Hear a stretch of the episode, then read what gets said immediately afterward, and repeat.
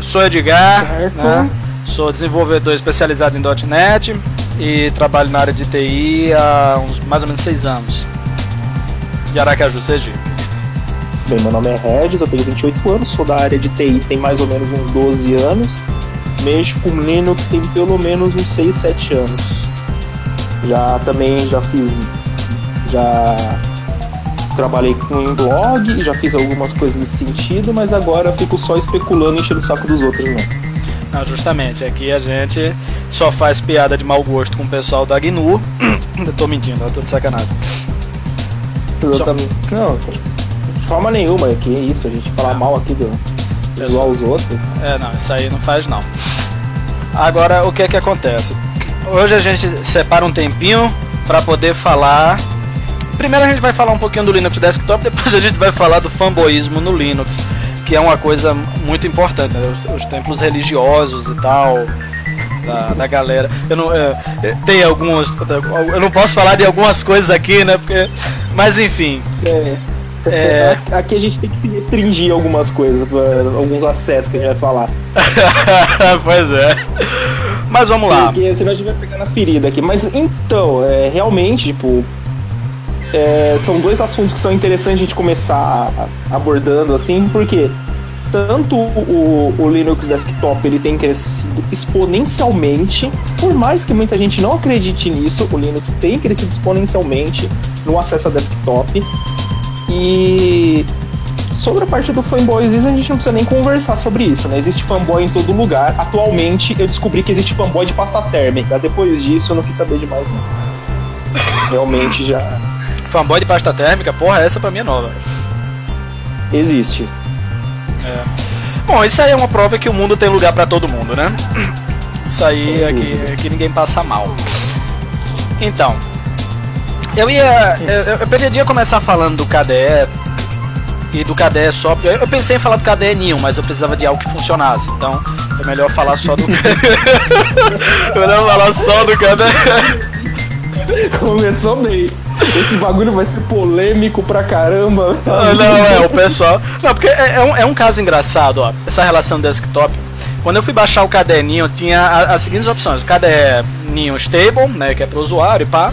E tem duas versões do developer, que é o Git Unstable, né, que eles falam que é para você testar as features, etc. E o Git Stable, caso você seja uma pessoa um pouco mais menos, menos beta tester. Isso, isso. Aí eu digo, não, vou pegar o Git stable, né, pra ver como é que estão as coisas e pá, pá, pá. Bom, pra começar o instalador travava depois que eu selecionava o disco, já começava daí. Aí eu digo, não, vou regravar a imagem em outros pendrives pra ver, e tava travada. Tentei outros computadores da empresa, travava também. Eu digo, meu amigo, se o stable ele já tá começando o desafio aqui. Eu quero nem imaginar. Acho que o Git no Stable não dá nem interface gráfica, né? Ele já cai no terminal. Você vai fazendo. Estilo arte, né? Você vai fazendo o resto aí. Porque, afinal de contas, isso aqui é imagem para desenvolvedor, né? Se você não tá sabendo, você não é desenvolvedor. Eu, eu, eu entendi. Eu tô achando que essa porra vai dar merda. Mas aí, ó. Ai, meu Deus do céu. que, que coisa.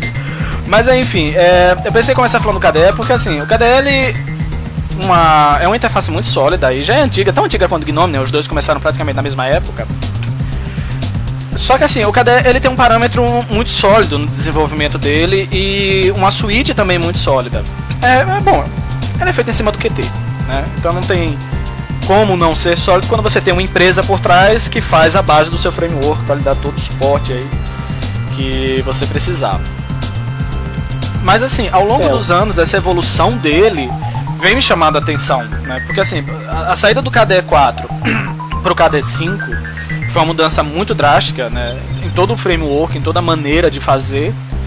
É, trouxe inovações muito importantes. O KDE Connect, por exemplo, é uma característica muito interessante no sistema Linux, né, de você ter integração entre smartphone de qualquer, seja ele é... iOS, Android e tal. Detalhe que o KDE Connect ele vai ser adicionado ao Ubuntu 18.10 por default dentro no... do Gnome. Ah, essa aí eu não sabia. Olha aí que coisa. O, o KDE Connect, ele é, ele é uma ferramenta que ele. Eu, eu lembro que, se, se não me engano, é, acho que se chama. O nome do desenvolvedor é um nome esquisito. Eu lembro que eu acompanhava o blog dele, porque quando eu vi o KDE Connect pela primeira vez, eu me surpreendi. Hoje o Windows está começando a entrar nesse assunto de integração desktop, smartphone, que ele tentou fazer uma coisa semelhante ao Connect com o Windows Phone. O Windows Phone foi aquele grande fracasso, agora eles estão tentando fazer isso com o Android e o iPhone. Mas o KDE Connect, ele fazia essas coisas muito antes. Tipo, na, hora, na época que a Apple estava brincando com o AirPlay, você já conseguia transferir arquivo do seu celular para o computador usando o KDE Connect. Hum. Era uma coisa assim, tipo, muito foda. Você conseguia gerenciar o player multimídia, da play pause direto pelo celular, conseguia usar o celular de touchpad, aquele monte de recurso que o KDE Connect foi integrando. E hoje o KDE Connect ele tem um indicator lá, que ele usa pouquíssimas libs do QT, ele é bem enxuto. Inclusive o, a equipe da Canonical empacotou ele num Snap. Então. É, é por isso que ele vai vir integrado ao 18.10. Ele vai vir como um pequeno snap que roda um daemonzinho lá no 18.10. Você vai ter um indicator lá falando é, conecte seu celular. Você instala o aplicativo e pronto, você tem a mesma integração no Ubuntu. Então, tipo assim, a, o KDE Connect ele foi tão longe que hoje, tipo, outras distribuições, outras interfaces gráficas estão se aproveitando dele, né? Sim. Então é bem, bem interessante. Não, isso, é, isso para mim já é uma das coisas extremamente interessante, porque eu não sabia que ia haver essa integração. E ver uma integração dessa no Gnome, cara, que é um, uma outra coisa totalmente diferente do, do KDE, pra mim é, é empolgante. E melhor de tudo, né? Vai ser ver isso funcionar, porque para mim o grande desafio de você trazer as ferramentas do QT no ambiente do Gnome é ver elas funcionarem tão bem quanto elas funcionam no ambiente nativo, né, do, do KDE. Sem dúvida. Sem dúvida. Outra coisa em relação a, ao QT em si, né, falando a mais desse lado, que leva um pouco do KDE, a Solos, né, que faz o Solos OS, e ela utiliza, que fez o Bud desktop, eles estão migrando toda a interface do Bud em si, de GTK para o QT. Né? QT e, e, o Alien. E isso para mim é uma coisa muito assim. O Solos ele, ele sempre, sempre visou muito estabilidade e performance. E para ele sair uhum. do GTK pro QT, mostra que talvez esse lado do QT esteja mais sólido com essa relação de performance e estabilidade. Bom, assim, eu acredito que sim, essa relação solidez se deva ao lado comercial que o QT tem. De, desse uhum. modelo de distribuição. E o GTK já é uma coisa muito mais de desenvolvimento livre, então ele está sempre inovando, ele está sempre é, acrescentando essas coisas. Mas assim, é interessante. É, o... Sem dúvida, eu entendo, né, essa visão com relação ao, ao QT, ao KDE. E o KDE realmente, assim, falando sobre é, o Linux para parte de desktop, o KDE é uma das interfaces mais maduras de longe. A gente estava vendo os grupos de Discord que a gente compartilha aí, a galera usando o KDE extremamente bem, o KDE 5 em computadores dual-core com 2 GB de RAM. Quer dizer, o, a otimização do KDE tá ficando muito boa, né? Eles estão realmente. Eu acho que agora a equipe do KDE tá entrando naquela coisa. Eles estão parando de ficar correndo atrás de colocar features em cima do KDE e estão começando a focar na estabilidade. É, não, isso é. Acho que é o grande, é o grande ponto. Por exemplo, o OpenSUSE ele vai lançar daqui acho que 4 dias o OpenSUSE 15. E ele já vai vir com o novo LTS do KDE. Então vai ser bem interessante também. Agora, falando sobre sistemas operacionais desktop, eu acho até hoje o sistema operacional que piadas a, a piadas dos nossos amigos à parte, uh, o desktop que eu mais consegui converter entre aspas pessoas, as pessoas quiseram falar, nossa, mas que legal esse Linux, eu quero instalar no meu computador e ver como que é também foi por causa do Linux Mint. Que era tipo. É, ele praticamente olha para você, ele pega na sua mãozinha e fala: Ah, você tem um driver de vídeo da, M, da Nvidia? Olha, clica aqui que eu instalo para você. Ah, você tem não sei o que? Ah, você quer rodar não sei o que? Clica aqui. Ah, você quer um Spotify? Clica aqui. Você quer não sei o que? Clica. Tinha 3, 4 cliques, você tinha o seu ambiente exatamente como você quer. Então, tipo, esse, essa facilidade do, do, do Mint de você falar assim, ah, eu não, como que eu removo um aplicativo no Linux? Ah, sei lá, eu quero o Google Chrome, eu não quero o Firefox. Botão direito no aplicativo tem a opção remover. Simples assim. Então, tipo, é, são coisas que são, são pequenos detalhes que são que fazem uma puta de uma diferença pra uma pessoa que é mais leiga ou que não quer realmente ficar ali é, desenvolvendo, entendendo todas as features do, do sistema. O KDE é aquela, é aquele, é aquela interface gráfica que ela já é mais para quem já tem um, uma pequena desenvoltura, não precisa saber muito também. Não é, não acho que é tipo para um usuário Linux avançado, de forma nenhuma. Um usuário Linux iniciante, uma pessoa que nunca teve contato com Linux, vai conseguir usar o KDE numa boa. Sim. Mas você já tem um pouquinho mais de desenvolvimento ali no Linux, nossa, você cata o, o KDE, você aproveita pra caramba. Já o, o Cinnamon você consegue colocar para aquela sua avó que quer usar um computador e não sabe nada. Você pode instalar uma beleza. Não, é assim, é, eu acho que nesse, essa questão de ambiente desktop, o que mais funcionou foi o Cinnamon. Falando agora em relação ao GTK, né, os desktops baseados em GTK, o que mais funcionou foi o Cinnamon, porque eu acho que ele entendeu melhor a ideia de modernização o Gnome, eu acho que ele fica no meio termo disso aí. Assim, o Mater, ele conseguiu fazer uma parada bem saudosista mesmo. Assim, ele pegou a essência do que era o Gnome 2 e conseguiu deixar muito bem utilizável, muito bem estável para o pessoal. Tudo bem que está passando por essa migração de GTK 2 para o 3 e isso gera assim algumas instabilidades, mas é, de maneira geral ele consegue fazer muito bem, entregar muito bem o que ele promete. O Ubuntu Mate, Ubuntu Mate é a maior prova, ou Mate, né? Sei lá, se você mora do outro lado da rua. É... ele consegue entregar aí uma parada bem saudosista, bem interessante. Agora, o Cinnamon, ele realmente pegou a ideia. Cara, o GTK ele vai evoluir. Como é que ele vai evoluir? Pô, ele vai evoluir assim. E. Sabe, eu, eu tenho um amigo que ele é muito. Ele é engenheiro da, da computação e ele é o tipo de cara que só faz sistema embarcado. Então você já imagina o ódio que ele tem do pessoal do front-end e. É, não, pois é, essa semana ele tá falando pra mim, essa galera do JavaScript. Aí você já fica, né? Meio triste. aí o que acontece? É, ele falou pra mim, Edgar, velho, eu só uso Cinnamon, cara. É prático, é rápido.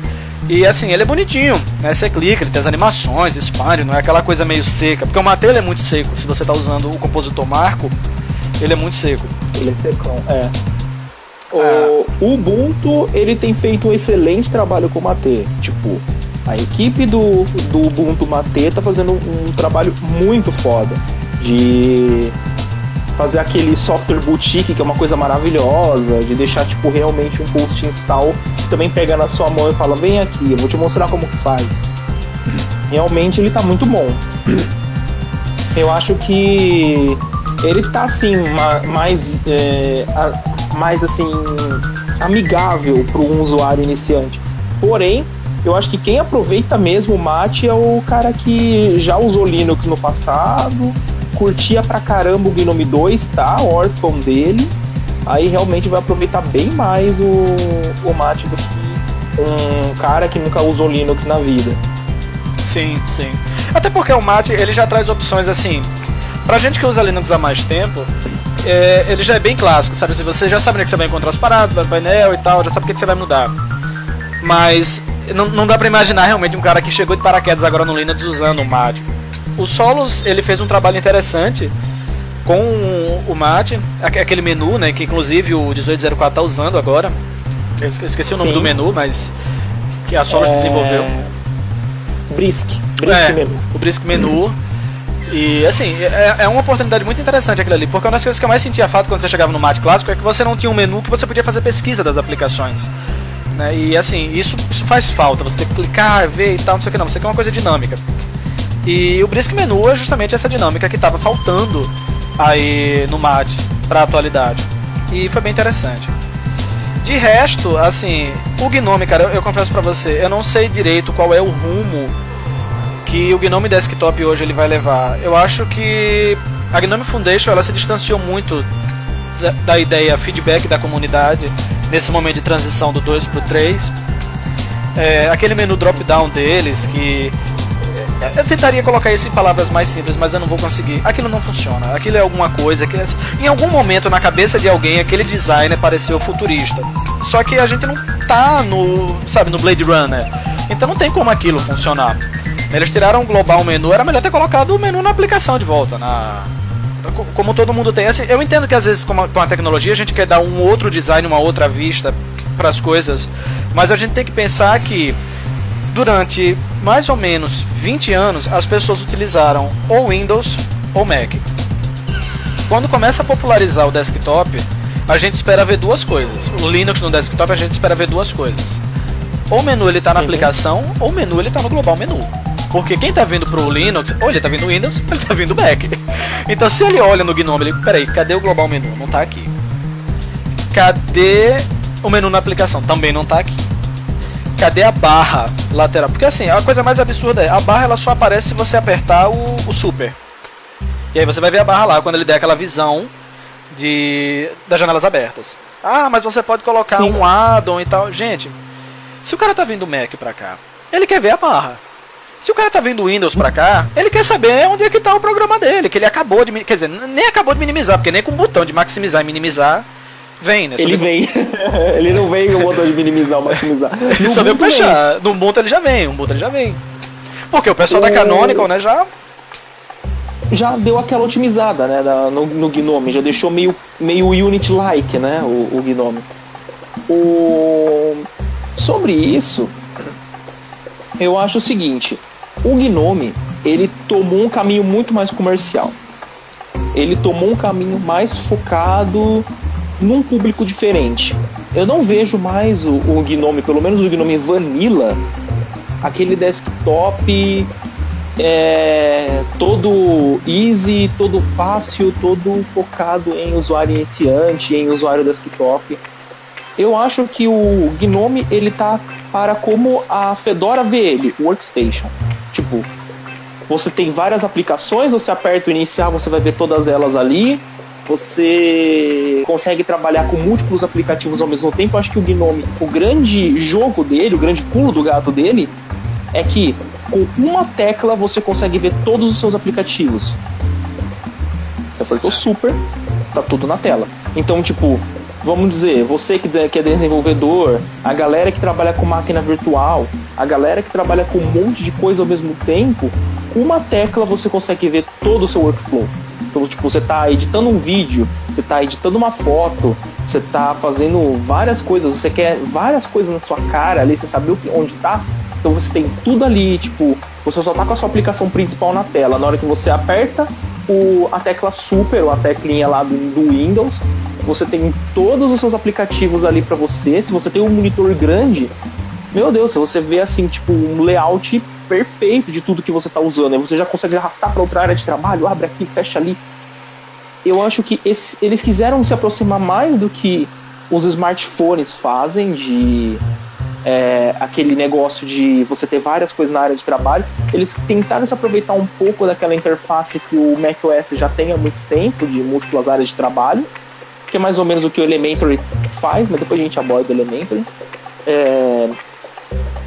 E toda essa jogada né, de tela, eu acho que para quem trabalha forte, eu vejo muita review de youtubers gringos que começaram a usar Linux e a galera gosta do Gnome justamente por causa disso. Ah, eu edito vídeo, então eu tô editando, eu tô com o Caden Live aberto, eu tô com mais o GIMP aberto, eu tô com mais não sei o que, mais não sei o que lá, mais não sei o que aberto. Eu abro, já sei como que tá minha thumb, como que tá minha renderização, o que que eu tô fazendo aqui, o que que eu tô fazendo ali. Então, tipo, organiza, é uma bagunça organizada.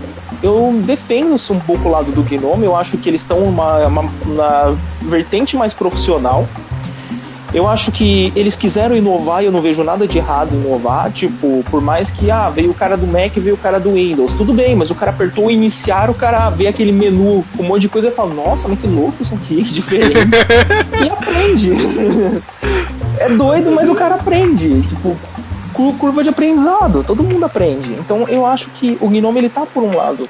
Eu não acho que ele está errado eu acho que o Gnome, a equipe do Gnome falou assim: vamos seguir num caminho mais pró. Vamos focar na galera que trabalha. Como que é a melhor, melhor organização para isso? Eu acho que eles começaram com esse intuito de vamos fazer uma interface meio de celular para ficar fácil para todo mundo. Depois eles viram que não era bem isso, falaram: bem, essa interface é boa para workflow, então vamos focar em workflow. Porque quem tá focando em interface celular é o Endless. O Endless é, o Endless é praticamente você vê um smartphone na sua tela.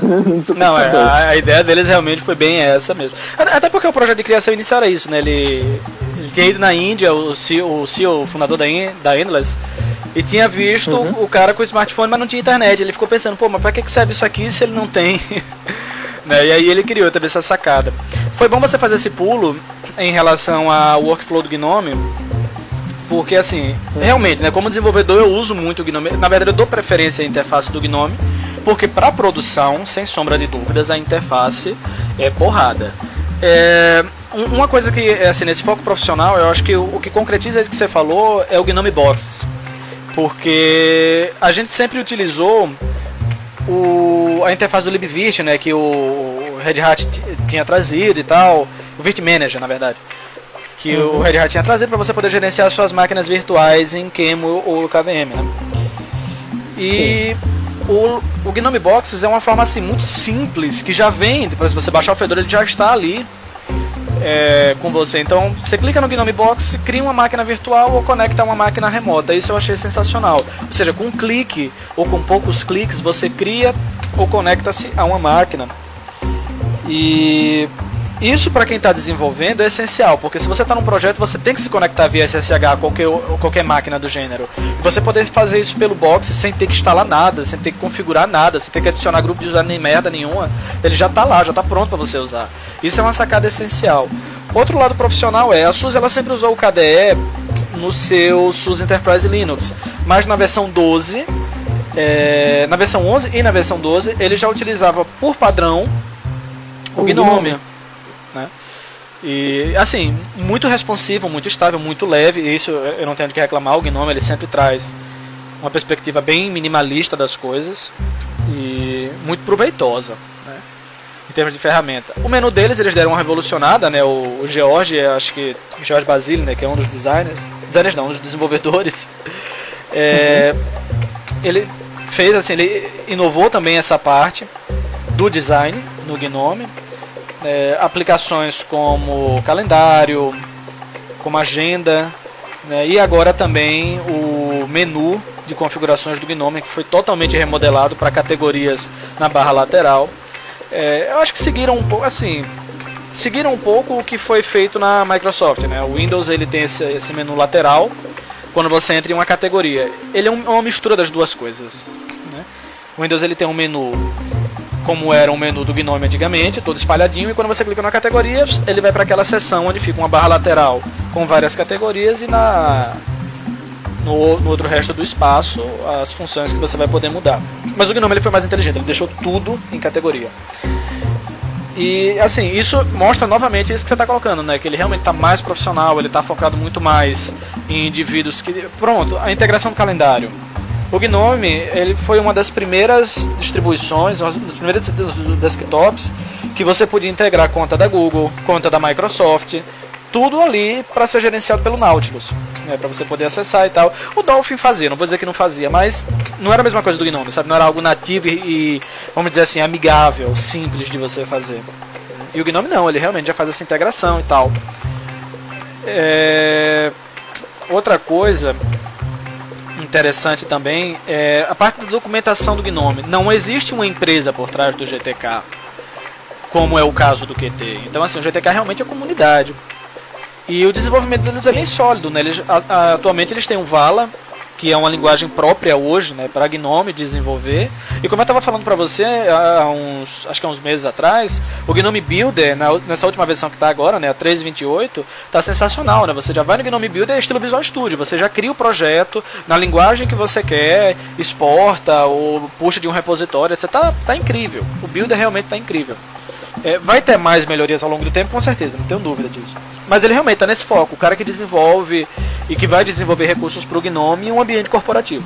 Isso aí que é o contrário do KDE. Eu acho que o KDE está, apesar de focar na estabilidade, ele não está tão hoje proativo para um ambiente corporativo. Você pode utilizar em ambiente corporativo, mas eu acho que ele está muito mais voltado ao desktop do usuário mesmo, o usuário final em si. É, eu, vi, eu vejo várias empresas usando o, o KDE. Eu acho que o, tanto o KDE quanto o Gnome eu acho que vai da, da boa vontade do, do sysadmin ali que colocou o sistema para rodar pra galera, né? Tipo, se o cara botou ali, a galera se acostuma rápido tanto com o KDE quanto com o Gnome. O Gnome do, do SUSE, ele não é um Gnome Vanilla também, né? Ele é todo ali bonitinho, como você comentou, né? Todo já. É, todo modificadozinho. Todo já daquele jeito pro, pro usuário. Eu acho que ambas as interfaces têm bastante vantagem. Eu acho que o, o saindo um pouco assim do universo das interfaces gráficas e entrando para o universo das distribuições, eu acho que essa gama de escolhas ela tem sido interessante. Eu acho que uh, tem várias distribuições grandes hoje estão sendo super capazes de trazer usuários novos, de falar assim para a galera, olha, o Linux é, é de boa para você usar. Se você quiser usar na sua empresa, você já ou você já usa na sua empresa e você nem sabe, Agora que você já sabe que você usa na sua empresa, você pode usar na sua casa aqui. Você vê que não tem problema nenhum. Então tem toda essa. É. Então, mas é. É, não. Sem. Sem grande. Sem nada mais adicionar, assim. Eu acho que o, o Linux Desktop ele tá crescendo justamente por causa disso. Que eu acho que hoje em dia tem uma abertura muito grande. A galera tem se interessado mais, tem empresa aí querendo colocar Linux para frente. Eu acho que a adoção do Linux tem crescido sim. Ah, não é a, aquele nível que a galera mesmo imagina, não é aquela coisa que a gente vê muito, que a galera acha que, sei lá, o o desktop Linux vai se tornar o maior, maior daqui tanto tempo. Eu acho que isso é um pouco de megalomania. eu vejo muita gente agindo de uma forma aí de nossa, porque o Linux vocês vão ver, daqui a pouco tempo ninguém mais vai lembrar do Windows. Gente, isso pra mim é, aquela é uma ponte para aquela conversa lá que a gente queria falar sobre religiosidade, né? Nego vem sistema operacional como uma religião. Eu já acho que é um certo exagero você falar que ah, daqui todo tanto tempo, ah, o Windows não presta. Como assim o Windows não presta? Tipo, se o Windows não prestasse, ele não teria tanto usuário. é, tipo. É... Ele pode não ser o melhor sistema operacional do mundo, mas ele presta. ele faz o, o que ele o que ele se propõe a fazer. E isso, querendo ou não, é, é um fato. Tipo, ele se propõe, ele consegue fazer aquilo que ele que ele veio para fazer. E a Microsoft está fazendo um excelente trabalho. Inclusive, eu acho interessante que a própria Microsoft ela tem ajudado na visibilidade do Linux, né? Sim. Você tem hoje você tem o Ubuntu na loja de aplicativos do Windows. Você pode instalar o Ubuntu na loja de aplicativos do Windows e usar o Ubuntu ali.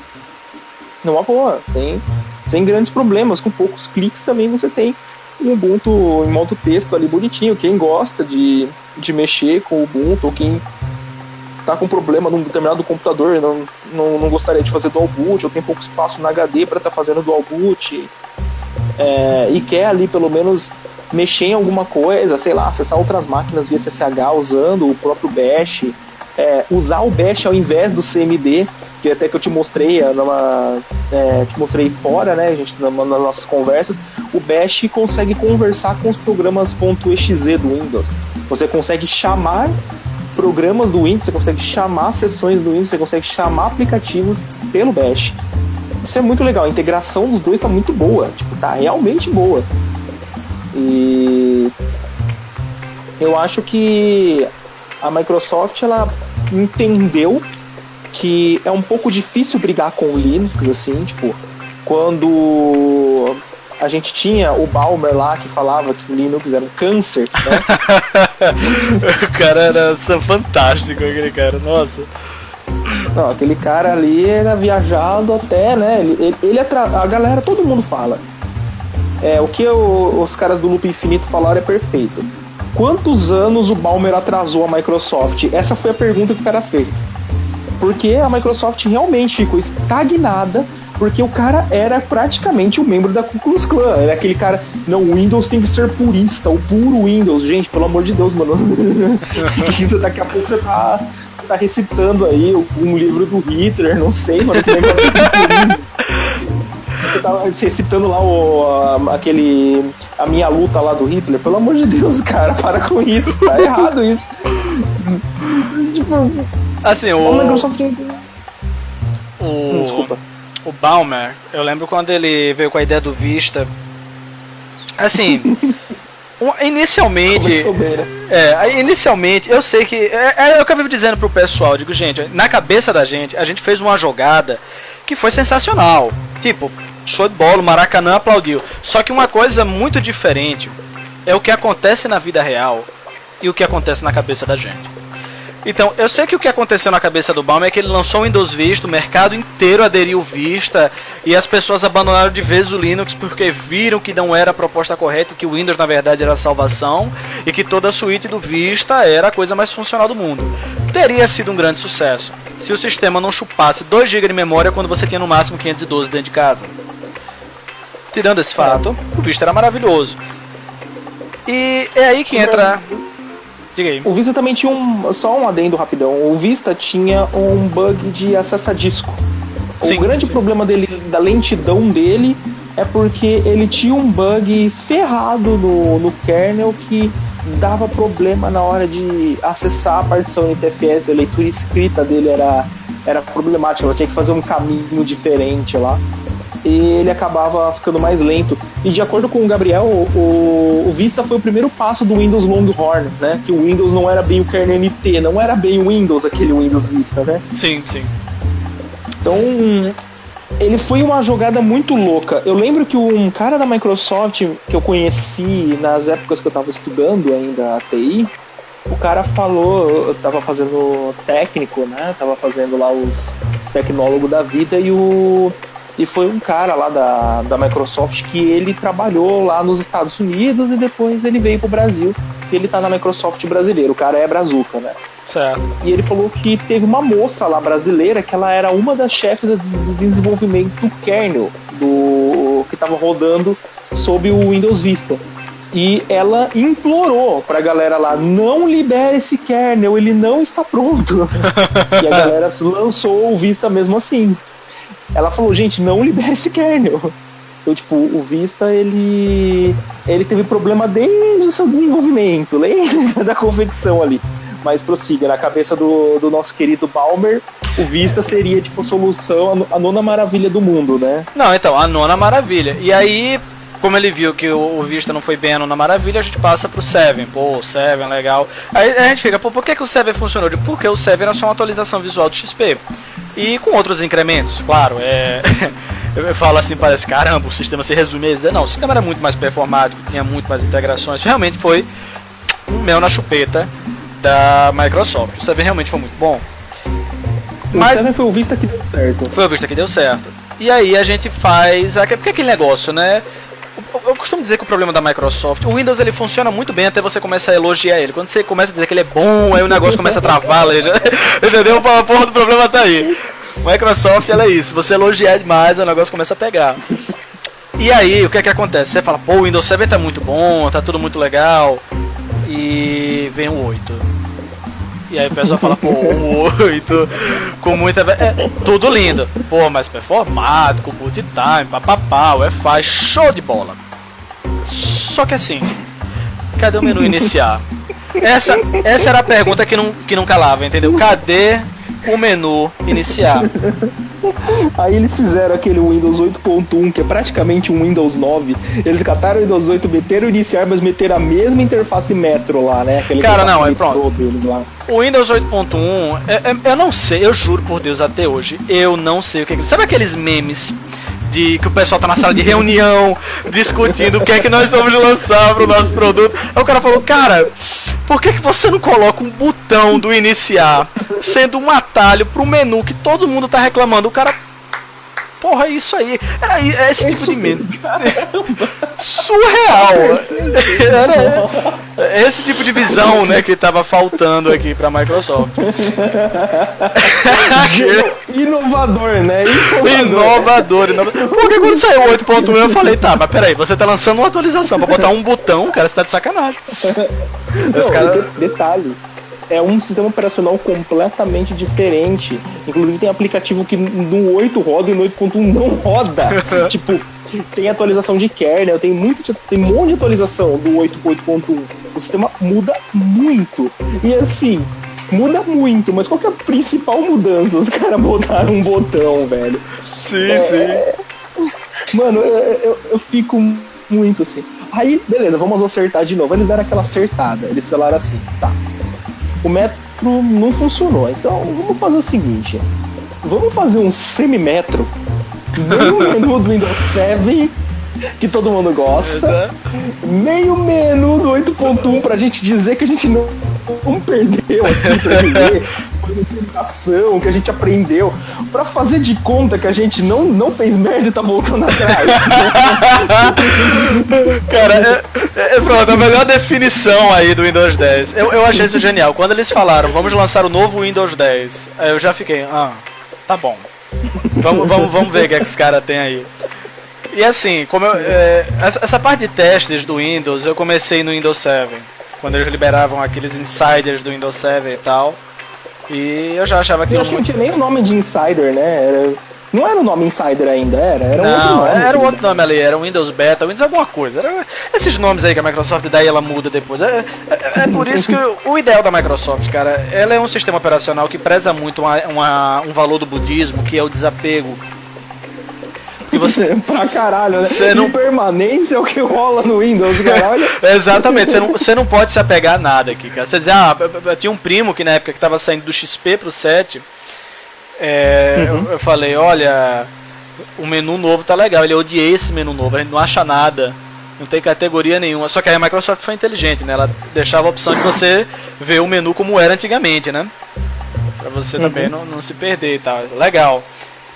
Agora sim, o 10, quando eles vieram com a ideia do Insider, eu disse, eu vou ver isso aqui, como é que tá. Eu digo, pá, legal, menu agora meio a meio, né? A gente chegou a um consenso aqui. Esses tiles em geral, tá uma merda. Bom, pra mim tá uma merda, não uso essa bosta, mas.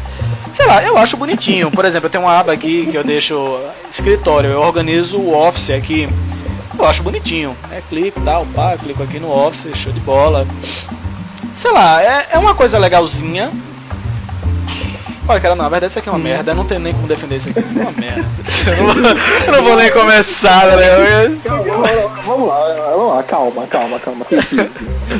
Eu, eu, eu, vou ter que ser um advogado do diabo, mediador dessa porra. Ó, tipo, cara, esse, esse ribbon aí, sei lá como é que ele chama essa porra aí, é, é, Mano, ele é legal, ele não é todo mal, ele não é ruim. Eu acho ele organizado, eu, ele é uma bagunça organizada. De novo aquele esquema, uma bagunça organizada. Faz ali um negócio meio tudo jogado. Agora poderia, né, Microsoft? Vamos parar de instalar Candy Crush nos computadores dos amiguinhos, por favor. É, eu não isso aguento é... mais desinstalar o Candy Crush. Aí você isso. fala, não, não, mas é, é, é só você mudar um... você mudar na configuração para ele parar de baixar o aplicativo. Ok, beleza. Caralho, né que tá o Candy Crush instalado mesmo? Nossa senhora. Eu já instalei na Wi-Fi, ele já instalou. Tipo, já tá lá. Rapaz, eu que eu tenho trabalho de fazer essa porra. Isso pra mim é ridículo. Tipo, você. É, você tá montando o Windows lá, você fala, não, vou fazer um monte de coisa aqui, vou fazer. Aí você olha assim, tá lá, né? Candy Crush, não sei o que, aplicativo da Disney, mas um monte de aplicativo, tipo. A Microsoft chegou a falar eu acho que eles deram para trás nisso, porque deve ter dado uma nossa lá dentro. que, que, eles falaram que eles iam colocar. É, eles iam colocar propaganda no Explorer. Ah, entendi. É sério. Eles falaram que ia colocar propaganda no Explorer, que você abriu o Windows Explorer e ia ter uma propaganda de alguma coisa ali. Aí eles perceberam que a galera do Android já fica full pistola com aquela propaganda no aplicativo, que talvez isso não funcione. Entendeu? Aí eles olharam, é, tá, né? Eu acho que realmente deve, pode ter uma mesa lá dentro da Microsoft que fala assim: o que, que eles vão fazer agora? Ah, qual que é o próximo bloatware que a gente vai colocar nesse Não, o, o, que eu acho, o que eu acho bem bacana disso é que, já, já puxando aí também pro fanboyismo do Linux, o pessoal geralmente do Linux, quando vai criticar a Microsoft, cara, uhum. assim, eu acho que, que esse pessoal pensa que a Microsoft tá pegando suas informações de uma maneira tão sinistra, mas tão sinistra, que se o seu PC tiver ligado e você tiver na cozinha, ele já tá dizendo pra Microsoft, ó, ele tá na cozinha, tá fazendo ovo, tá mexido, entendeu? Você fica, mano. Tipo, gente, peraí. É, calma, né? Tipo, é realmente muita neura. Talvez agora, não sei se você viu que a Microsoft fez uma parceria com a Amazon para integrar a Cortana a Alexa. É, essa eu não tinha visto não. É bem interessante. Cara, a Microsoft ela tem várias coisas legais. Como eu falei, você sempre é o advogado do diabo aqui, porque o Windows é legal. Eu gosto do Windows, fazer o quê? Me julgue. o Windows é legal, entendeu? Tipo, eu, eu acho que todos sistemas têm suas vantagens. É aquela que a gente sempre conversa. O melhor sistema é aquele que melhor se enquadra a você. E o Windows, ele tá trazendo umas coisas legais. É, e agora eles vão fazer isso. É, obviamente que eles não iam integrar com a Google. A Microsoft falou, bem, a Cortana é meio meh. tipo, ela serve para quê? Ah, pra fazer piada. Então a gente faz o que com a Cortana aqui? Ah, a gente precisa integrar ela com alguma coisa. E aí eles conversaram com a Amazon. E agora você pode chegar e eles vão parece que vai ter até brincadeirinhas assim. Cortana, pede pra Alexa apagar a luz da sala. aí a Cortana fala, ok, Vou pedir pra Alexa. Aí a Alexa fala, ok, apagando a luz da sala. Sabe, vai ter esse tipo de integração. Legal, pô, pô, divertido, interessante, não é. Aí talvez, desse jeito, talvez sim. Aí realmente a Microsoft sabe que você tá fazendo ovo cozido, tudo porque a Alexa tava dando risada lá no meio da noite, assustando a galera aquela porra toda. Então talvez realmente agora isso seja um pouco mais fundado. Mas é, o Windows 10 ele não é um excelente sistema operacional. Por mais assim, eu vou criticar, cara. A mesma coisa que a gente tava zoando aqui o KDE Neon, a gente tava zoando as outras interfaces, falando dos pontos positivos e negativos, tudo tem seu ponto positivo e negativo. Então eu vou zoar a Microsoft lá com, aquela, com aquele menu meio a meio deles, tipo, o braço a torcer, eu não digo que, eu, que foi uma derrota. Isso é um bom sistema operacional. Tipo, tem um bom pré-carregamento de aplicativos, os aplicativos iniciam rápido, eles conseguem fazer um, um gerenciamento de inicialização decente até, né? Não, não é aquela coisa maravilhosa, não um runit da vida, mas funciona muito bem. É, tem melhorado muito o suporte a, outros, é, a outras APIs, tem o NTFS, pasme, tem melhorado muito, que é um que é um file system que pelo é um file system tipo arcaico, né? A única coisa que a Microsoft, eu acho que hoje ela provavelmente está se desenvolvendo, parece que ela está desenvolvendo um novo file system, né? É, porque o, o EXT, o NTFS existe desde o EXT2. Sim. O EXT4 já tá velho. Que a gente e o NTFS tá aí até hoje. Tipo, o NTFS já tem gente, já tem distribuição, fala, já migrando pro BTRFS, para outros file systems, pro, G, pro XFS, pro F2FS. Tem ganhado uma cacetada de update. E a Microsoft tem usado o mesmo NTFS do seu Windows 98, tipo, com algumas melhorias, obviamente, algumas melhorias de código, algumas implementações Inclusive, eu até recomendo a galera fazer um teste. Se um dia você for montar uma máquina retrô com Windows XP e você querer mais desempenho do XP, formata em NTFS usando um sistema operacional mais novo. Formata em NTFS usando ou uma imagem do Windows 7, do Windows 10, ou uma imagem do Gparted Live. Usa alguma imagem mais recente do NTFS formata nele e aí você instala o XP nessa partição formatada. O XP fica mais rápido. Tá aí um segredinho aí pra galera. Já fica a dica aí, os tips and tricks.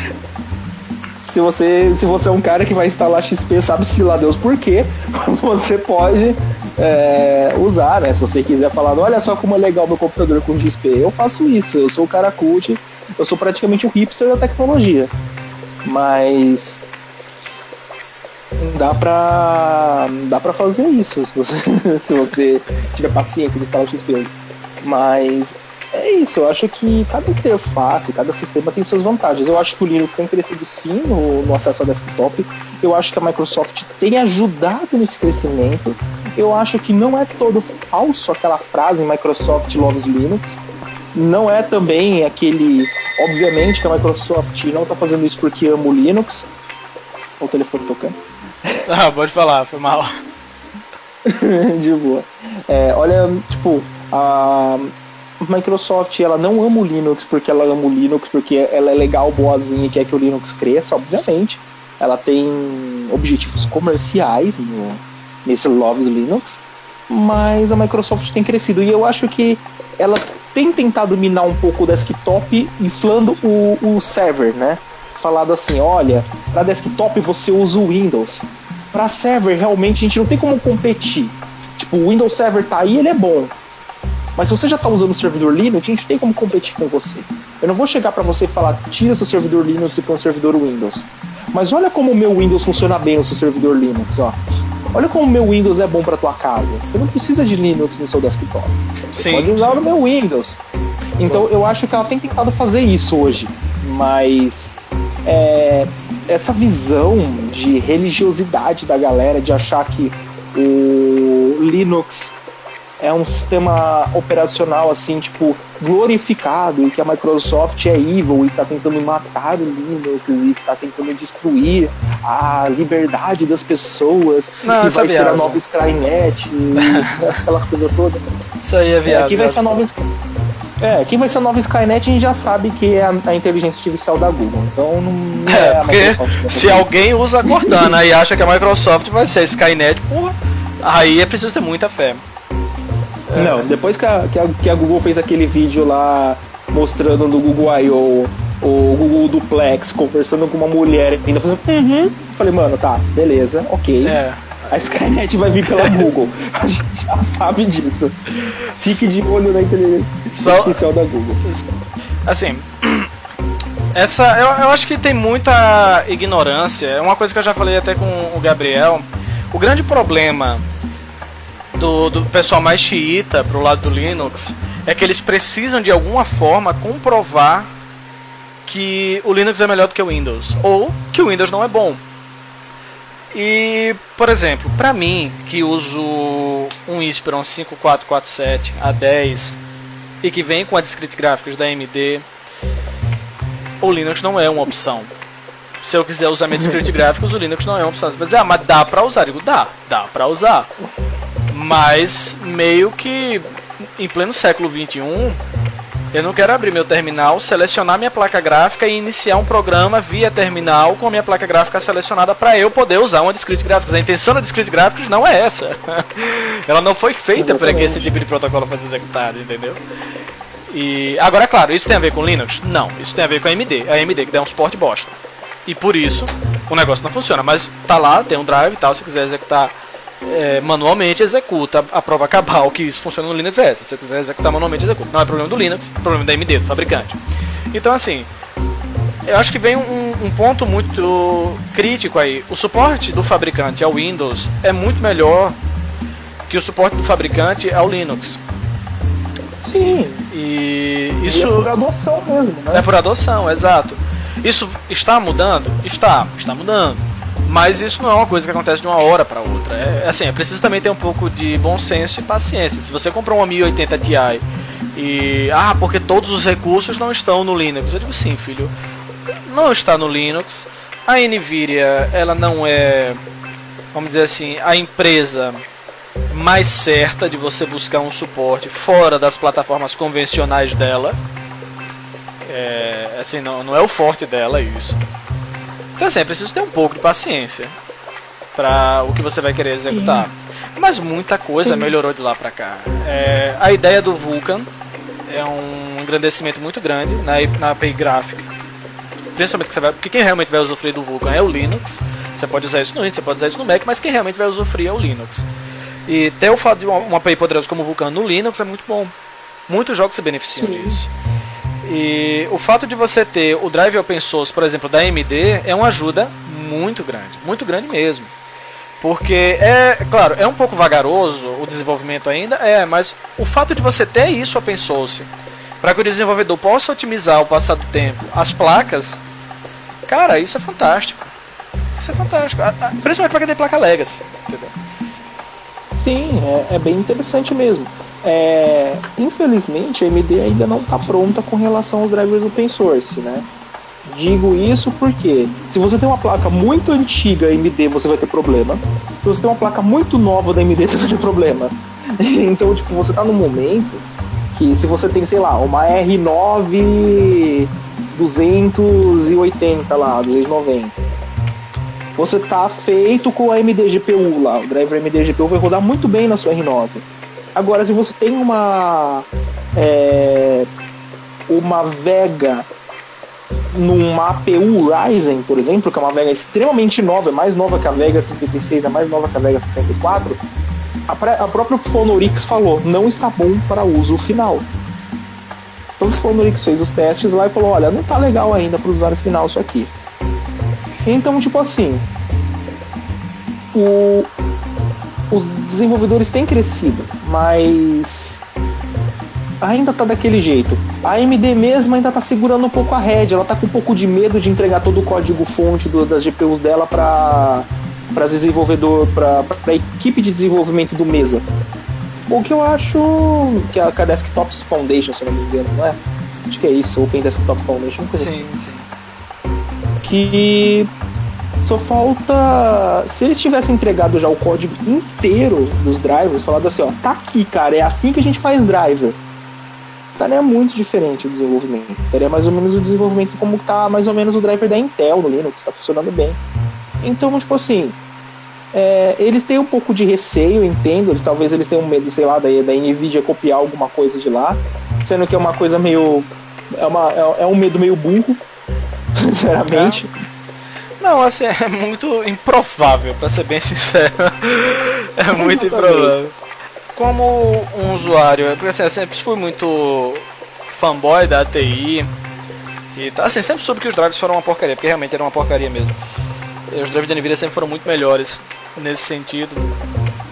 Mas assim, a AMD, cara, eu costumo dizer que o problema da AMD é a Nvidia ela faz uma placa. Se você pegar 650 Ti, 750 Ti e 950 Ti, você vai ver que praticamente é a mesma placa com um clockzinho melhor, um pouco mais de memória e pá, mas naturalmente é a mesma placa. Uma arquitetura mais, é, uma arquitetura de menos nanômetros, né? Uma é, arquitetura slim fit, tudo, né? Uma é. eficiência energética, mas... mas você percebe que elas por elas, é a mesma placa, tá ganhando um pouquinho mais, mas elas por elas. Muda na 1050? Muda. A 1050 muda tudo de figura. Porque a Pascal ela realmente é um game change total. Ela realmente faz um, uma mudança bem drástica aí, como a Nvidia tem esse desempenho. Assim, mais para a relação, principalmente a relação energética. É, a Nvidia ela consegue fazer um bom trabalho nesse sentido. Agora a relação das Vegas em si não funcionarem, que acho que é uma reclamação geral, dizer, pô, a Vega consome mais energia, mas em relação a 1080 sabe? Ou a 1080 Ti, ela não tá assim. Eu digo, velho, veja bem. Lisa Su pegou uma AMD praticamente falida. Com a relação dos FX é. e tal. Aquela mulher, ela tinha a pior mão de poker possível. E ela jogou muito bem. Porque ela conseguiu fazer os Ryzen. Que, diga-se de passagem, com que a AMD tinha disponível em caixa, é um milagre. Ela realmente tirou leite de pedra esperar que a divisão de GPU, que é uma divisão caríssima para você avançar, desse resultados tão satisfatórios quanto a divisão de CPU, aí é querer forçar a barra. Porque assim, a Nvidia, ela só tem uma única divisão para se preocupar, que é a divisão de GPU. E GPU não é um, assim, por exemplo, o pessoal fala, ah, porque a Nvidia fez melhor para jogos. Veja, a Nvidia ela não ganha dinheiro com o cliente final que vai jogar joguinho em 4K no monitor. Não é essa galera que dá dinheiro para Nvidia. Isso aí é o troco do pão. Ela, o pessoal pensa, ah, Titan Vida, Nvidia é, é, o que dá dinheiro e tal. Não, cara. Ela tá lhe vendendo duas placas por pessoa. Mano, ela tá vendendo milhões de unidades disso para grandes empresas que vão realmente fazer uso da GPU. Porque a GPU é um cálculo computacional muito poderoso. É uma capacidade, por exemplo, de ponto flutuante muito forte. Quem vai usar GPU é realmente uma corporação que precisa desse tipo de cálculo.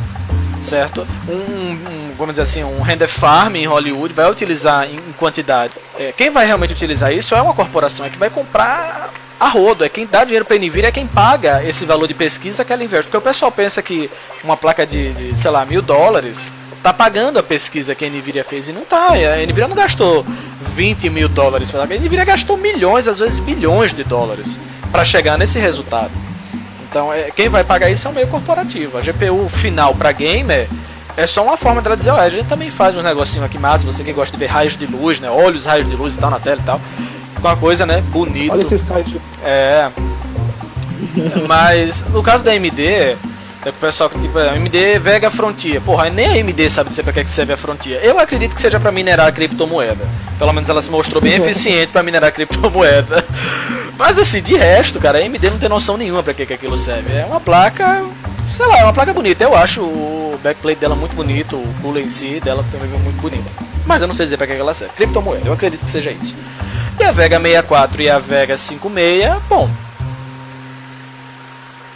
é, o que que acontece, né? A Nvidia vai ser um custo-benefício muito mais eficiente.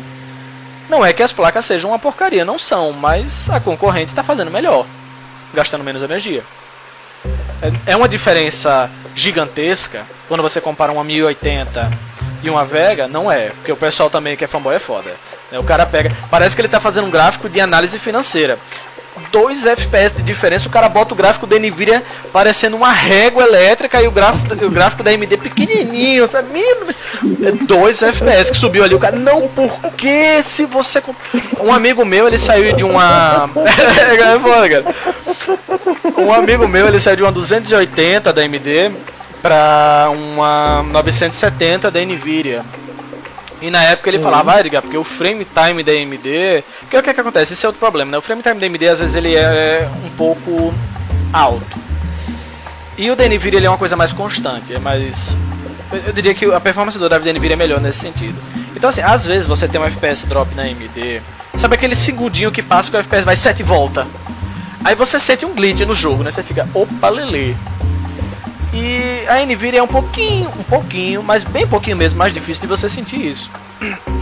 Só que quando a galera que é fanboy já sabe como é que é. Quando o cara vai comparar, aí ele, nossa, cara, a AMD é uma merda, não funciona. Olha esses 5 FPS de diferença. A Nvidia é muito melhor. Aí o cara começa, que é Nvidia e blá blá blá. Não tem como. Maravilhoso. É, é, realmente complicado. Não dá, não dá. Ah, claro, eu compreendo. Não, é.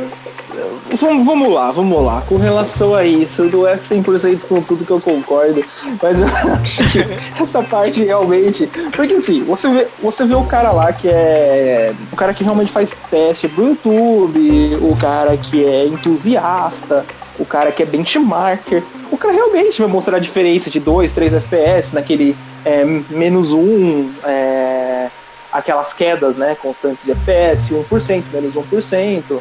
É, também está dito que os drivers da AMD consomem mais recursos do processador do que os drivers da NVIDIA. Isso já é, um, é uma coisa conhecida, inclusive.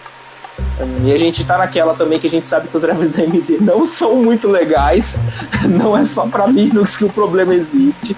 Os drivers da AMD são meio, meio porcaria praticamente tudo, né? A gente sabe que não é lá essas coisas. Mas assim, o, o que acontece é que a Nvidia ela tem muito mais dinheiro e know-how para inovação e desenvolvimento de tecnologia. Sim, sim, sim. A AMD ela é uma empresa que se a Intel quisesse ela comprava a AMD num piscar de olhos. Sim. Na verdade, se a Intel quisesse, ela comprava AMD e Nvidia. ah, pois é, pois é. Mas assim, a Nvidia tem tipo. A Nvidia tem mais capital do que uma. Ela é uma empresa que é focada em fazer placa de vídeo. Ela é focada em fazer placa de vídeo e ela tá algumas assim, algumas ramificações aqui e ali. Fazendo um tabletzinho aqui, um processadorzinho ARM ali, um negocinho aqui, um negocinho ali. Até porque os processadores ARM da Nvidia são excelentes e dado a isso, o próprio Nintendo Switch usa um processador de NVIDIA Integra, né? Mas whatever. Então, tipo assim, a NVIDIA ela dá umas variadas, mas o foco dela é GPU. E unidade computacional, Tesla, aquela porra toda. A AMD ela faz processador desktop, ela faz processador server, ela faz unidade computacional, ela faz GPU. Ela faz tudo. E ela tem, e ela tem um caixa. E esse caixa é. tem que fazer tudo. Então, assim, tipo, óbvio que ela vai penar muito mais financeiramente para brigar com uma é, como uma empresa grande, como uma Nvidia da vida.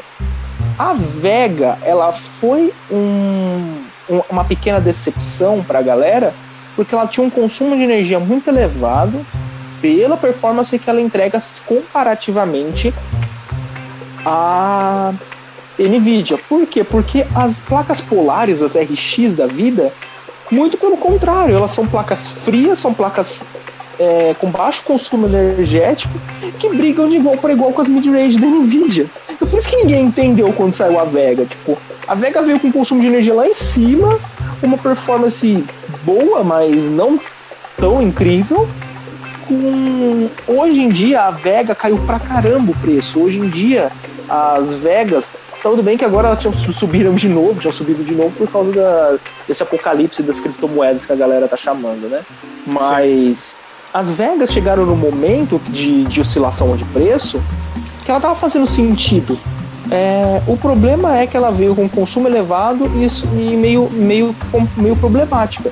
Só que a, a, a AMD tá sabendo o que ela faz, porque olha, a gente tem as placas Vegas integradas nas APUs Ryzen, lá nos a série G dos Ryzen, 2200G, 2400G, que são APUs com uma performance incrível para uma APU, né? A, sim, sim. O 2400G ele tem uma performance um pouco superior a uma 1030 de DDR5, uma 1030, briga ali em alguns jogos, chega a encostar numa 1050 que é uma placa hoje que nos Estados Unidos está custando cento e tantos dólares.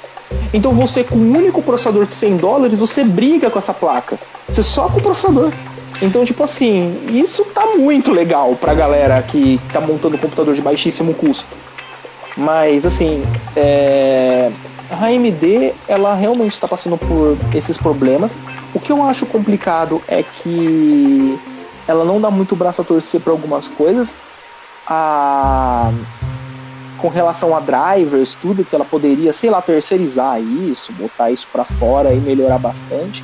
O... Mas assim, sem querer fugir muito do assunto, porque a gente entrar muito no assunto NVIDIA, AMD, FPS, essas coisas, a gente vai é, ir para outro lado do fanboyzismo, o podcast vai ficar maior do que ele já tá e a gente não vai, não vai conseguir terminar isso aqui.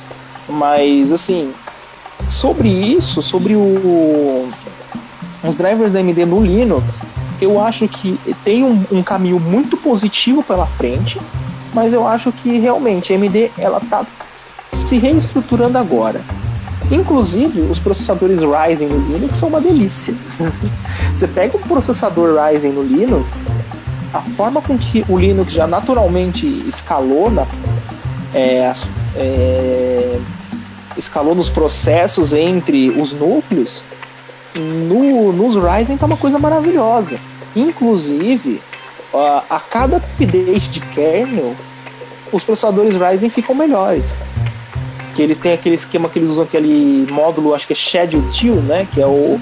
É, eu não lembro, eu, eu, não sei a pronúncia, eu não sei exatamente como se chama, mas é, é, é, o governor, né? O controlador de, de clock da, da CPU cada update do, do kernel, eles melhoram, eles, eles, eles conseguem polir ainda mais esses gerenciadores conseguem trabalhar com o clock de uma forma mais rápida, mais dinâmica.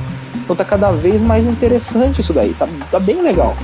O próprio Jonathan, né, usa lá o seu Ryzen 1700 e tem um resultado muito interessante. Outros youtubers agora que trabalham com, que mexem com Linux, canais de Linux, você vê que a galera tá tudo indo pro Ryzen porque o preço tá mais interessante do que a Intel e o desempenho do Linux tá compensando bastante. Sim. E eu acho. E assim, eu acho que tipo, com o lançamento, por exemplo, do Ubuntu 18.04, a Canonical, a gente falando, voltando um pouquinho, né? É, não sei como que você vai colocar isso na edição, talvez você jogue um pouco mais para trás, a gente quebra isso aqui, mas então, whatever. Uma coisa que dá pra, que é interessante se falar também. O 1804 da Canonical, ele foi uma quebra de paradigma. Primeiro, a Canonical desistiu do Unity, que muita gente gostava, mas também muita gente não gostava. Whatever, essa questão de gosto, a gente não tá aqui para discutir gosto. Mas o Unity gastava muito tempo e energia da Canonical. A Canonical queria investir em IoT, ela queria investir, que a, que a Microsoft começou a encostar na Canonical no IoT. Pois é. A Canonical, tipo, ela era foda no IoT, ela era tipo a empresa do IoT. A Microsoft tá encostando nela agora. Porque ela tá lançando o Windows IoT Core que, que de Windows não tem nada, é um kernel Linux. Linux IoT é um Win, eles chamam de Windows, mas é Linux. mas whatever, né? Mas o, a, a Microsoft está encostando ali na Canonical nessa parte de internet das coisas. E a Canonical falou, não, a gente tem que focar em quê? Em IoT e em desenvolvimento. E em ferramenta que, assim, as fabricantes estão de olho. Então, vamos melhorar o Snap, vamos melhorar as coisas que a gente tem aqui. E, por exemplo, aquele esquema de é, live patch da Canonical. Isso já existe na, no Ubuntu desde o 14.04. Ah, eu... De você aplicar patch no kernel na RAM direto. Só que agora eles, tipo, colocaram um grande mesmo. Olha, tem um live patch aqui, usem, né? É, que era e... outra coisa que eu tinha falado, né? Que assim. A empresa, a Canonical, ela não deixa claro para você os produtos que ela oferece, né? As soluções Exatamente. que ela oferece. Sim, sim, né? Que a gente acabou de comentar, mas assim, é, eu acho que a Canonical ela tá seguindo um outro caminho agora. Eu acho que a Canonical não está mais buscando ser aquela distribuição user-friendly. Eu acho que ela está focando ser um novo Fedora. Um Sim. novo Red Hat. Sabe? Eu acho que o Ubuntu está se tornando uma distribuição que eles estão focando bastante em como que as empresas vão ver o 1804. Eu vi muito essa visão da Canonical como as empresas vão entender o 1804. Será que as empresas vão adotar o 1804? Então, tipo, eu vi muito isso. A Canonical, acho que ela está focando muito nos desenvolvedores, nos autônomos, nas empresas, né? Estão é, deixando muito claro agora, ah, suporte de 5 anos. Olha, o LTS tem um suporte longo. Olha, o LTS é estável. Olha, a gente vai usar os últimos patches de correção do Gnome. Então, se a gente se encontrou bug, logo logo já está corrigido no Ubuntu, não sei o que. Então, eles estão focando muito nisso. Olha, a gente vai ter o live patch lá. Você pode configurar cinco contas do Ubuntu no mesmo live patch de graça. A partir da sexta, você paga uma licença do Ubuntu One. Ah, aí a sacadinha. Então, tem várias coisas assim. Não, sim, sim. É tanto que assim, se a gente vier aqui no site da, da Canonical, o, o Linux ele até falou isso na última review que ele fez sobre que rumos né, a, a Canonical tá tomando. Sim, sim, sim. Que agora ele, é, eles destacam que ele está otimizado para infraestrutura em cloud, machine learning, é, inteligência artificial e desenvolvimento de software, né? Coisa diferente do, do 1604 que falava um pouco mais de desktop e tal. Mas realmente é isso. Assim, ela, ela tem que investir onde ela vai tirar dinheiro, não adianta. O ambiente desktop é um ambiente experimental. É, a Microsoft ela não tira dinheiro do desktop, ela tira dinheiro do corporativo, é onde ela ganha dinheiro. Agora, como na época ela foi a primeira a difundir-se para todo mundo, que a Apple não fazia isso, né? A Apple só, até hoje só se difunde nos Macs. Quer dizer, até hoje não, né? Tem como diria Steve Jobs, why join the Navy, né? Tem outras formas aí de você se juntar. É... Mas assim, de forma legal. formas oficiais, né? É, de formas legais, aquelas que não inquerem você a tribunais nem a cadeia. É, você só vai conseguir o Mac realmente comprando um MacBook, os produtos da Apple em si. Um hardware da Mac, da um, Apple, né? Um hardware da Apple, exato. E a Microsoft não, foi a primeira a dizer, ah não, velho, instala porra onde você quiser, fica à vontade, seja feliz e tal. E facilitou né, a ideia. Divirta-se. É.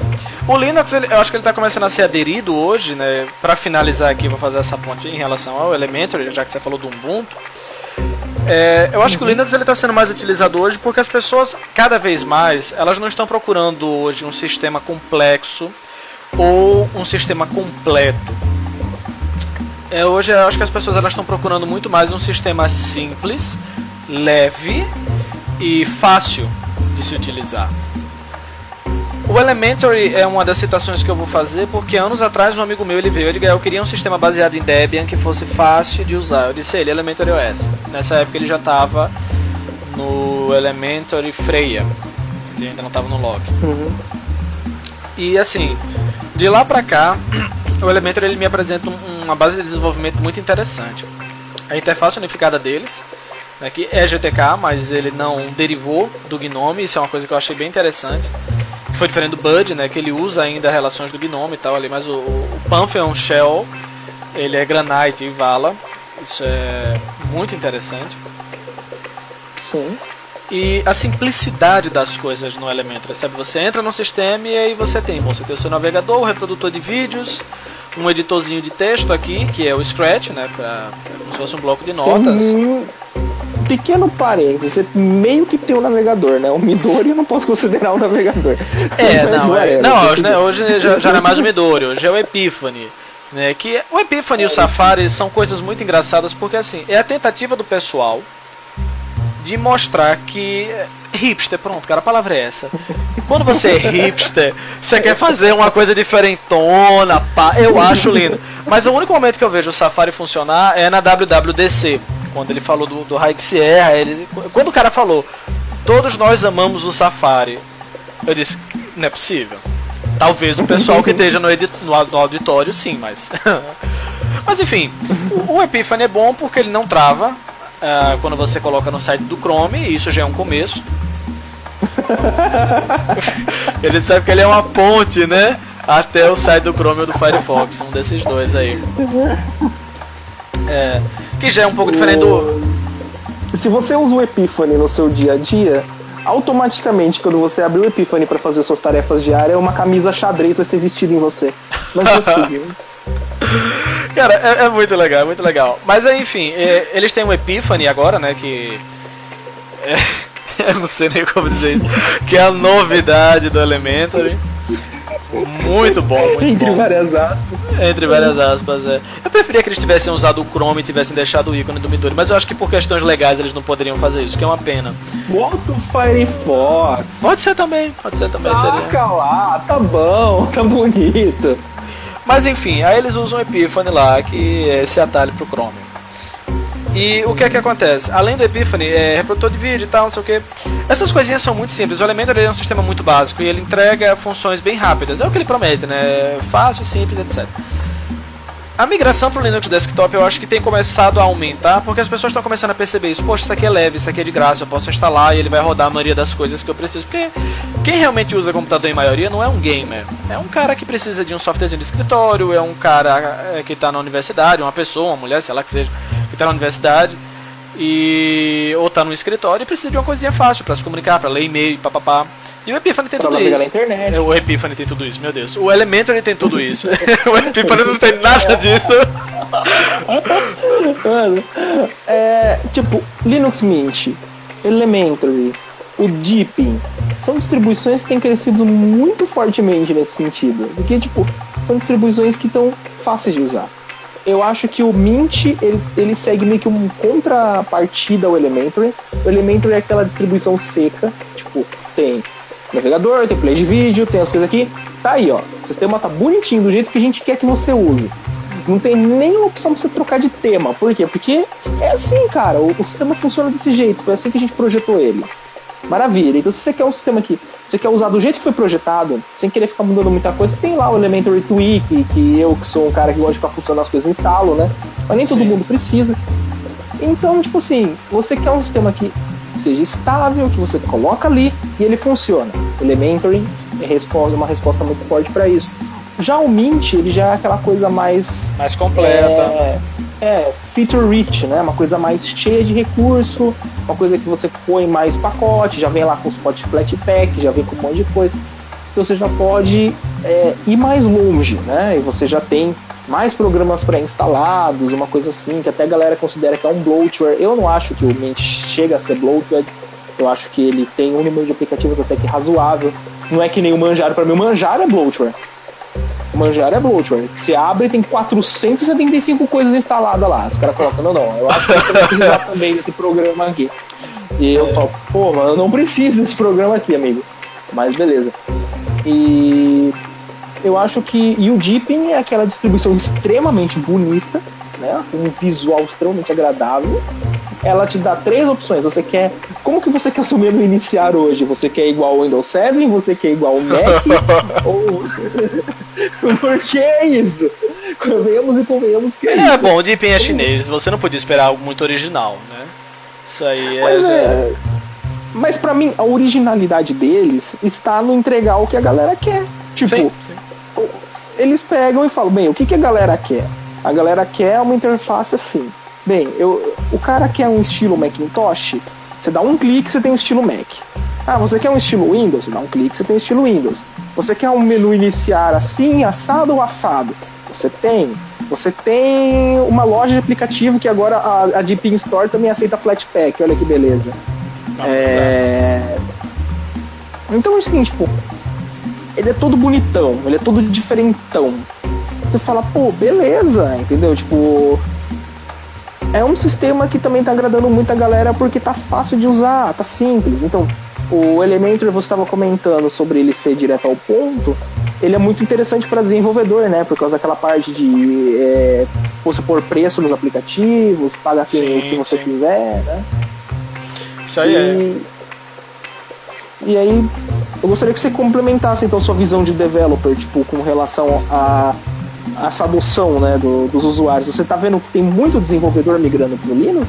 Ou você acha que tá voltando a galera pro Windows? O que, que você acha, na sua visão de desenvolvedor? Pra Assim, gente ó, encerrar o assunto.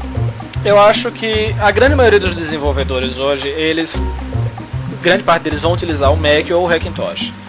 Por uma questão de você poder ter recursos do Windows é, e ter uma base Unix ali.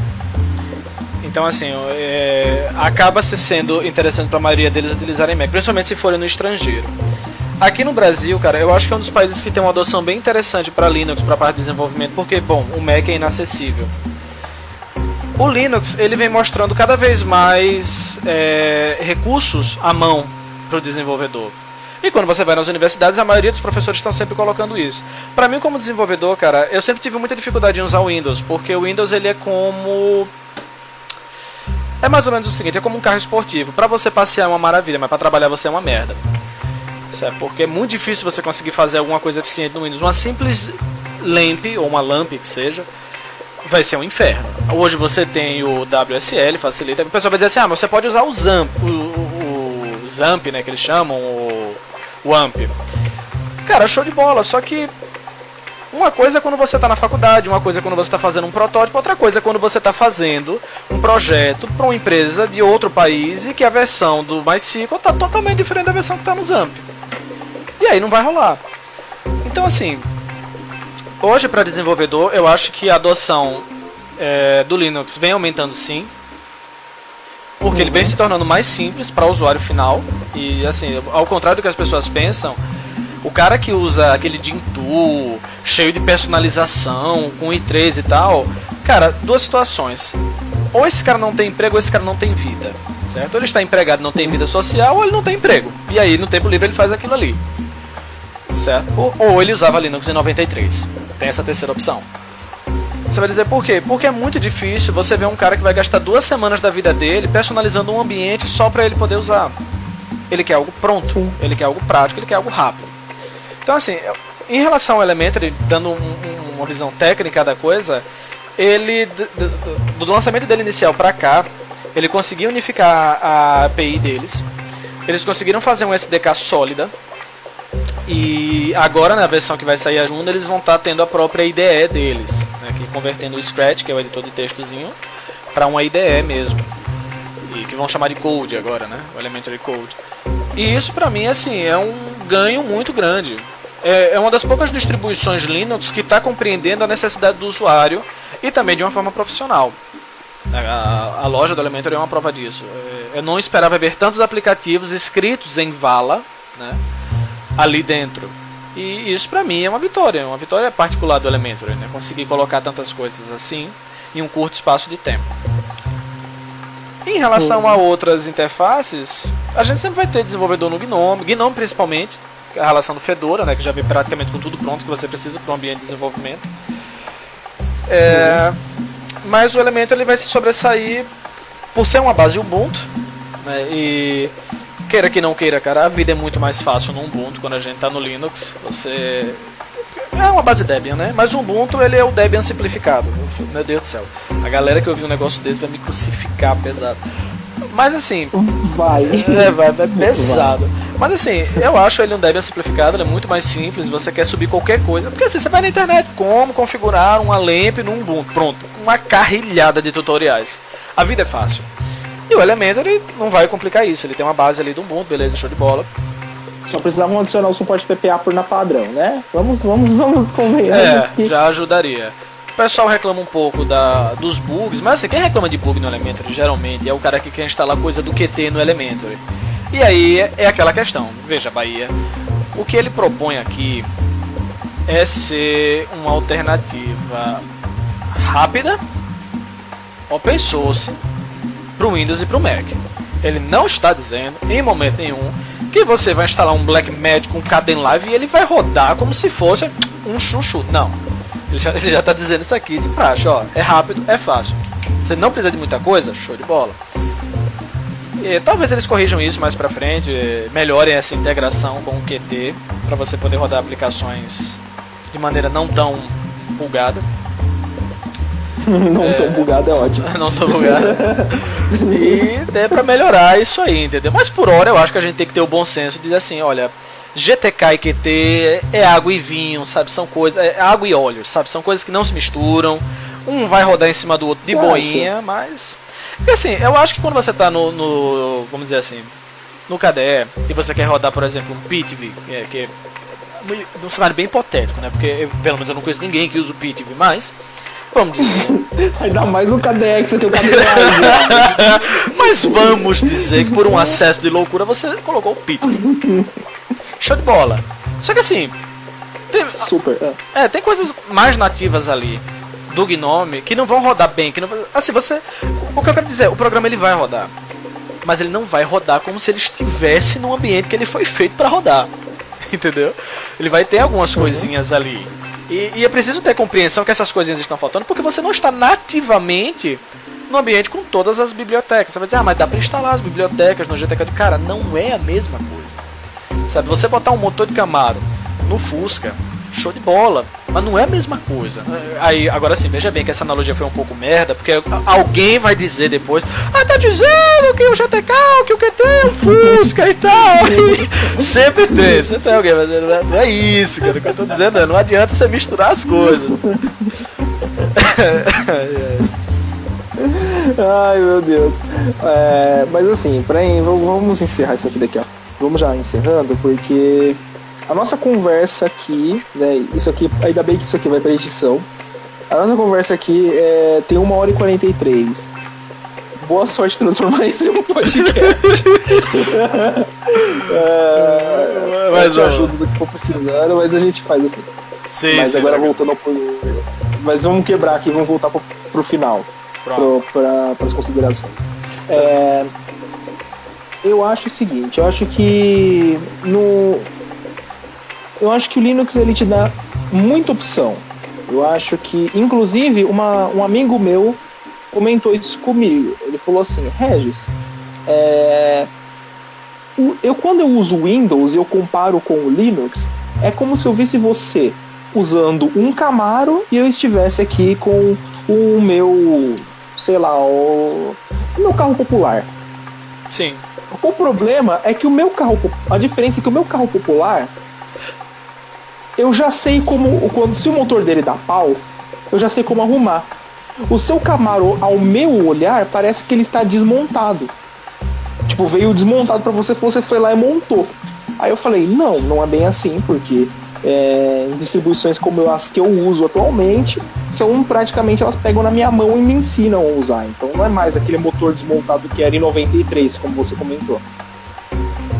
É, agora, uma coisa que esse mesmo amigo meu me falou uma vez é o único problema do Linux, ao meu ver, hoje é que ele tem opções demais. Aí você fala, pô, mas opções é sempre bom. É, é sempre bom, mas confunde o iniciante. Sim, com certeza. Assim, as pessoas elas não são educadas. A nossa, o nosso modelo educacional ele não é posto para que a gente tenha autonomia intelectual e saia instintivamente buscando tudo. A gente é ensinado, na verdade, a ter coisas prontas e quando não estão prontas, alguém tem que ensinar pra gente como fazer. Agora, A relação do Linux é mais uma relação de não querer perder tempo. O usuário, principalmente o usuário final nos tempos atuais, ele não quer aprender a usar um sistema operacional. Porque para ele não faz sentido, ele quer aprender a usar um programa, ele quer aprender a jogar um jogo, ele quer aprender a gravar um vídeo. Mas ele não quer aprender a usar um sistema. Porque o sistema, como você mesmo fala, ele tem que ser invisível ao usuário. Né? Você tem que estar nele, mas ele é apenas um meio para você chegar onde você quer, que são as suas ferramentas do dia a dia. Então eu acho que esse é o grande desafio do Linux nesses, nesses anos que vão se seguir. É se tornar invisível ao usuário. Tanto faz se eu estou no Windows, tanto faz se eu estou no Linux. Né? As pessoas elas vão começar a se sentir cada vez mais à vontade de usar o Linux Desktop à medida que isso comece a acontecer, que elas percebam que é simples, é prático, é intuitivo. Sim. E eu acho que várias empresas já estão sabendo como fazer isso com é, levar né, essa, essa adoção às pessoas, porque a gente tem empresas como a Valve e outras empresas que estão é, falando, olha gente, o caminho do Linux ele é um caminho bacana, né? Vem aqui que é legal. E aí a gente tem é, empresas por trás, como a Canonical e outras, que realmente tem forçado bastante a. É, ajudado bastante nesse passo de adoção né, do, do Linux e de software é, open source em geral, né? A única coisa que a gente precisa saber é que o usuário final, ele não vai ser ele não vai ser esse chita que a galera que esse que muitas pessoas aí que tem que levam um sistema operacional como uma religião segue, né? A galera que que é nova no Linux, o que, que eles querem? Eles querem um sistema operacional rápido, bonitinho, estável para é, abrir o joguinho dele, para ler o Facebook, para ler uma notícia. Se o cara é developer, o cara quer uma ferramenta, um lugar estável onde ele possa ter uma boa API de desenvolvimento, onde ele possa ter todas as coisas à mão. Então o cara não quer um sistema que. O, o cara não está instalando um sistema operacional por é, filosofia. O cara está instalando porque ele quer usar. Então eu acho que uma, da, uma das coisas que mais afasta a galera é essa imposição de filosofia. Mas eu acho que é isso. Eu acho que. É, é, no, assim como eu falei várias vezes, eu acho que esse podcast também é uma bagunça organizada. Dá para espero que dê pra galera que, que escute entender alguma coisa aí sobre o que a gente quis discutir sobre o kernel uh, o objetivo sobre o Linux, sobre kernel, sobre desenvolvimento, sobre plataforma open source, sobre o uso no dia a dia. É, o nosso objetivo, conversando aqui, esse é um primeiro podcast, então ele é experimental. Se ficou meio fora, é, vocês me desculpem, mas também a gente não elaborou muita coisa, a gente acabou não tendo muito tempo para elaborar um roteiro, a gente catou um tema e fez literalmente um papo de boteco aqui sobre o, o sobre Linux. A gente já estava afim de fazer um, uma conversa nesse sentido.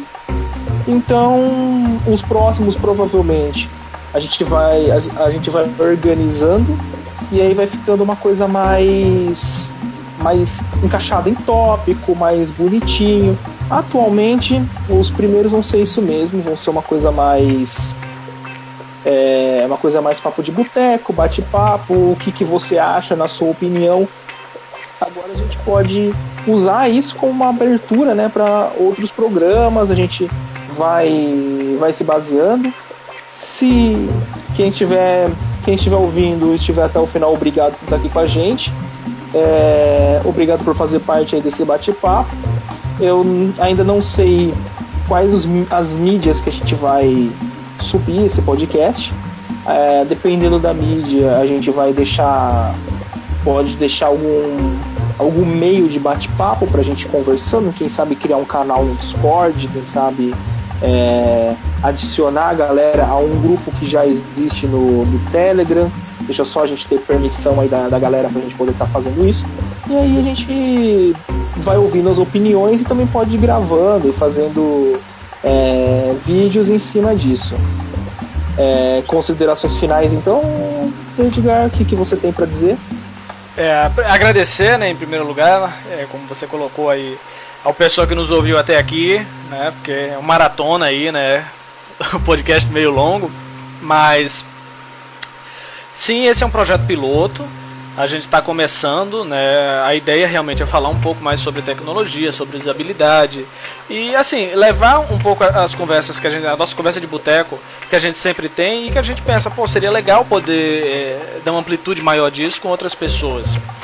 Né? Então assim, futuramente a gente pretende sim trazer outras pessoas, né? com um pouquinho mais de know-how que a gente na área do Linux em si, para falar sobre, né? Uhum. E em relação às mídias, a gente vai analisar com carinho quais melhores formas que a gente tem para chegar até vocês. E em relação à comunidade, a gente vai estar tá bem, tá sempre trabalhando aqui da melhor forma possível para poder conectar todo mundo de uma forma legal, né? que todo mundo consiga realmente é, se conectar de forma fácil e eficiente. E eu acho que é isso. Né? É isso aí. Então, muito obrigado quem ficou até aqui. Agradecemos é, tendo algum acesso a, a, a, contatos quando esse podcast for ao ar, vai estar embaixo, não sei aonde, em qual veículo, mas a gente vai estar aprontando. Muito obrigado, um grande abraço e falou. Até mais.